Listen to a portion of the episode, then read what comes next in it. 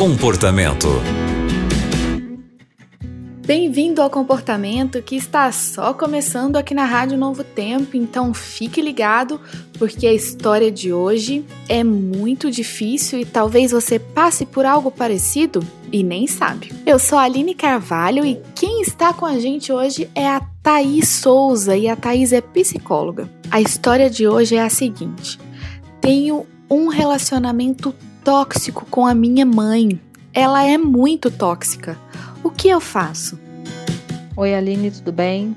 É um prazer estar aqui no programa Comportamento com você. É um prazer estar aqui também respondendo dúvidas dos nossos ouvintes para aliviar um pouco o sofrimento deles é, em questões emocionais e espero mais uma vez contribuir com isso. Bom, é muito difícil mesmo quando nós temos relacionamentos tóxicos, porque eles nos ferem muito. E eu queria, antes de comentar sobre o que eu acredito que poderia ser bom para essa pessoa que está tendo um relacionamento tóxico com a mãe fazer, eu queria comentar sobre o que, que são relacionamentos tóxicos.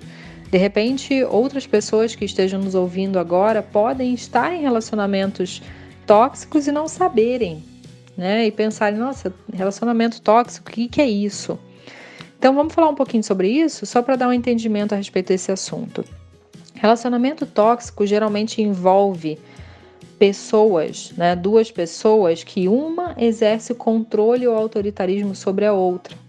E geralmente essa outra é mais submissa, então acaba sofrendo. A que exerce um controle maior, mais autoritária, geralmente ela quer que os próprios desejos e necessidades sejam colocados como prioridade. E geralmente, quando não é, então ela ameaça outra. Né? Então, geralmente acontecem essas ameaças para que essa pessoa controladora tenha o que ela deseja, porque ela não aceita não ter sempre o que ela deseja. Em um relacionamento normal, saudável, duas pessoas têm necessidade, não só uma. Duas pessoas têm vontades né, e desejos, e não só uma. Mas essa pessoa exerce esse controle, esse autoritarismo de muitas através de muitas maneiras desrespeitosas até. Então, maneiras de falar agressiva, geralmente desvalorizando o outro, é, geralmente negando os seus próprios problemas e dificuldades, como se os problemas que surgissem no relacionamento, muitas vezes por causa desse comportamento controlador ou autoritário, fossem todos da pessoa mais sensível. Então, dificilmente a pessoa tóxica pede perdão. Dificilmente ela reconhece o próprio erro e dificilmente, portanto, ela muda. Então, tendo em vista essas características, é que eu digo que é difícil quando a gente tem um relacionamento tóxico com uma pessoa que a gente ama e que, são, e que é significativa para nós, porque é, relacionamentos tóxicos requerem algum afastamento para que eles consigam continuar funcionando e para que exista uma saúde emocional entre essas duas pessoas.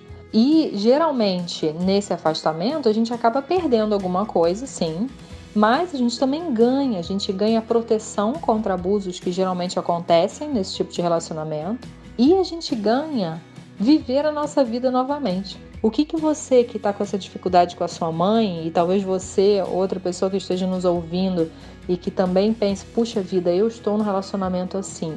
O que, que vocês podem fazer? primeiro lugar é tratar a outra pessoa com respeito, mas com diplomacia. E diplomacia significa conversas mais curtas, conversas de corredor ou de elevador, né, mais objetivas. É, em segundo lugar, você não entrar em brigas. A outra pessoa começa a alfinetar, começa a falar, começa a querer entrar em briga. Não entre na dela. Peça licença, saia do local e não entre na briga. Converse com ela quando ela tiver um mínimo de controle emocional. Terceiro lugar, evite compartilhar as suas questões pessoais. Não entre muito em detalhes da sua vida pessoal, porque isso vai dar mais margem para ela te controlar. Quarta questão: evite entrar em questões pessoais da outra pessoa, da pessoa tóxica. Se ela está fazendo um monte de coisa errada na vida, se ela tá, não está cuidando da saúde dela, se ela se você está preocupada porque ela faz um monte de coisa errada, então não aponte isso para ela, porque ela não tem uma estrutura emocional para é, receber isso como um tipo de ajuda, um alerta, e sim como uma crítica. E ela vai responder com controle, com autoritarismo. Quinta questão: abra mão do controle de tentar mudar essa pessoa. Ela vai mudar quando ela quiser e quando ela puder. Você não é responsável pela mudança dela e nem pode acelerar esse processo nela. Outra questão: esse abrir mão do controle da mudança da outra pessoa muito provavelmente faça você sofrer, mas ao mesmo tempo abre espaço para que você dê um novo significado a esse relacionamento. Ela não pode ser quem você deseja, mas quem ela consegue ser e que não machuque você? Ou quem você consegue ser com ela sem que vocês se machuquem? Há uma perda, infelizmente, mas também há um ganho. Espero ter ajudado você. Um abraço e até o próximo programa Comportamento. Muito obrigada, Thaís, por seus conselhos. Eu tenho certeza que ajudou muita gente que está acompanhando o comportamento agora e para compartilhar com a gente a sua história, o seu problema, talvez alguma situação bem complicada que você está vivendo, é só escrever para comportamento@novotempo.com. A gente quer receber a sua história e tentar te ajudar. Então, o programa de hoje fica por aqui e muito obrigada pela companhia. Você também encontra o comportamento em youtube.com/novotempo rádio.